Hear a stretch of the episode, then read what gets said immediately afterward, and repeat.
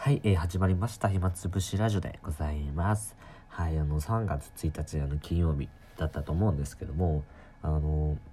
いろんなところで、あの、卒業式が行われていたみたいで、僕もこう、知り合いに高校生とかがいるんですけども、聞いた話によると、えー、まあ、卒業を無事しましたという報告を、えー、受けました。えー、まあ、おめでとうしか言っちょっと言えなかったんですけども、まあね、卒業というね、節目を迎えて、まあこれからまた新たな旅立ちとか、えー、出会いが始まっていくわけですけども、えー、まあ、今年のこの2019年3月は僕にとってこう卒業っていう言葉はまあ全く関係ないなっていうふうには最初っていうか、あの、以前までこう思っていました。まあ当たり前ですよね。僕全然こう、一切卒業の行事はないですから、まだまだ先なので、多分ね、せっかくなら僕も何かしらの形でこう卒業したいなっていう、何でもいいのでこう卒業、まあ、例えばあの、タバコをやってる人がこう、ね、正直、やっぱタバコは吸いたい。吸いたいけど、やっぱりタバコって、まあ、害があるじゃないですか。で、まあ、娘もいて、将来、もっと娘の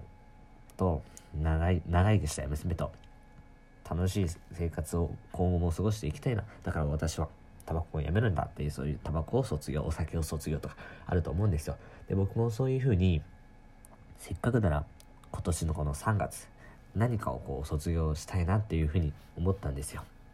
で今こう考えてるんですよ。何を卒業しようかなって。でもすんごいしょうもないことしか思い浮かばなくて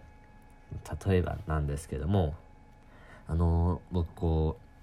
朝昼夜の3食ってあるじゃないですか。しっかりと。食事をとるっていうの。でその3食を、まあ、守れない日があるんですよ。ちょっと今日朝はいいやとかちょっと今日お昼抜こうみたいな。だからそういう3食を食べないで1食とか2食に済ますのを卒業しようとかあとはえっと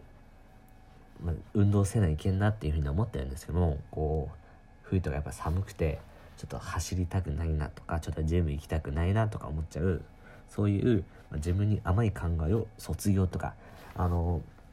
めちゃくちゃしょうもないまたはめちゃくちゃ抽象的なことすぎてなんかこうパッとしないんですよ。なのであの実際この今日ラジオトークをやる前にえっと僕今日をもって何々を卒業しましたみたいな感じで言うつもりだったんですけどもずっとこう考えてきたんですよ今日一日。でも結局答えが出なかったのであのちょっと延長させてください。はい。ということでこの3月を機に僕は何かを卒業します。はい。ということで、えー、本編に入りたいなというふうに思います。で、えっと、今日なんですけどもあの不自由さについてちょっとお話ししたいなと思ってあの、最近何かとニュースで聞いた方もいると思うんですけども、あの、大手コンビニメーカーの、えっと、まあ、チェーンですかね、セブンイレブンさんが、あの、24時間営業を、こう、一旦、まあ、実験的にこう短縮して、まあ、どうなるかっていう、そういう実験をするという報告をしていて、まあ、その前に何があったかと言いますと、えっと、まあ、某セブンイレブンのそのオーナーさんがですね、その24時間営業するには、あまりにもこう従業員が足りなさすぎるので、まあ、うちではもう24時間営業やっていけないからもう短縮して16時間営業していましたと。そうしたら、えー、本部から苦情というかあのそういうのをやめなさいという措置命令が出まして、まあ、さもなければあの違約金を払ってもらうぞとか最悪はもうフランチャイズ契約を切るぞみたいなそういうまあ脅しがあってうんぬんかんぬんという感じがありましたけどこうまあ、セブンイレブンの、えっと、本部も、あのこれを機にちょっと実験的にですけども短縮営業をやってみて売り上げにどう影響するかとか考えた上で、まあ、将来的にはもしかするとこう24時間営業を、まあ、やめてあの一部の店舗においてはこう短縮営業を認めるっていう措置が行われるかもしれないという話なんですけどもあの僕たちこう、まあ、少なくとも僕がこう生きてきた中で、まあ、コンビニっていうのがほんと一番身近なお店というか、一番最初に覚えた名前がまあ、コンビニかマクドナルドっていうぐらいに、ものすごく短すぎて、そして、ま、24時間空いてるっていうのが当たり前すぎてそのセブンイレブンってその名前がセブンイレブンなんですけどもあの当初はオープンした当初ですねは、えっと、7時から朝の7時から、えっと、夜の11時まで空いていたっていうことで、えっと、セブンイレブンという名前だったらしいんですよ。それを聞いた時にへえそうなんだと僕は思って。あ最初はやっぱ24時間じゃなくて日に日にこう皆さんがもっと夜遅くまで空いてたらいいなとか朝早く空いてたら通勤の朝ごはんとして役に立つのにとかそういう僕たち消費者の思いを汲み取ってそれがだんだんだんだん長くなってそして最終的にはもう24時間もう1日年中無休ずっと365日営業しているっていう、えー、答えというかにたどり着いたんですけども今こう改めて24時間営業っていうのがまあ当たり前すぎてでコンビニも日に日に1店舗ずつ増えてっていて僕もあのすぐ僕の家の近くに、えっと、セブンイレブンあるんですけどもその反対側で距離としては大体同じぐらいのところにまたえ、っと2日ぐらい前ですかねオープンしていましてでまだ行ってはいないんですけどもあのまあ新しいセブンイレブンだなっていうふうに思ってあの近い位置にしっかりと行きたいなというふうに思うんですけどももう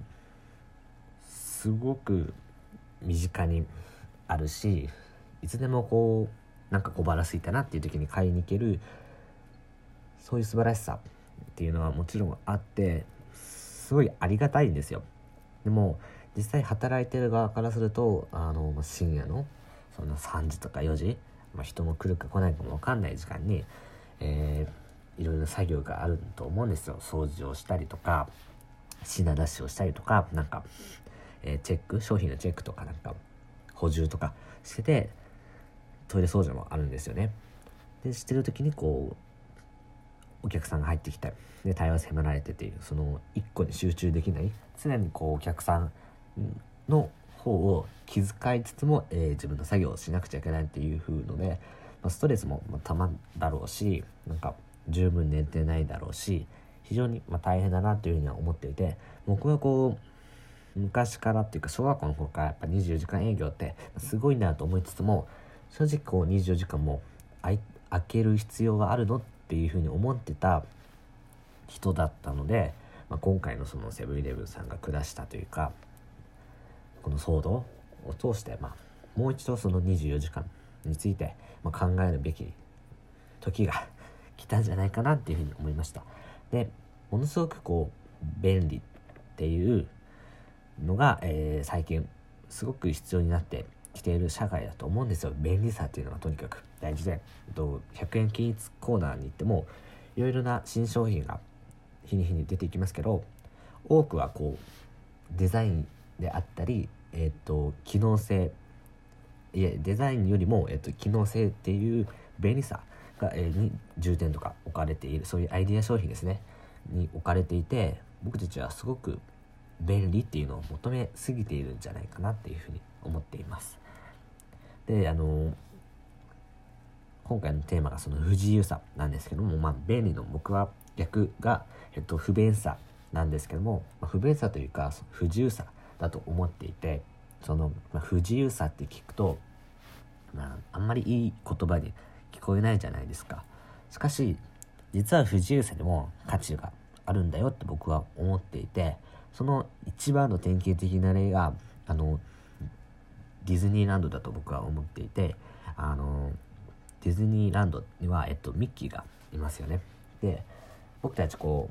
う、まあ、みんなこう子供を経験してきていると思思います。でもう子供からすると、えっと、ミッキーみたいなそういう存在って本当に憧れで、まあ、会いに行きたいんですよ。すごく会いに行きたい。でもミッキーっていうのはディズニーランド、まあ、千葉県の浦安市に行かないと会うことができないんですよね。あの最近もアイドルっていうと会いに行けるアイドルとか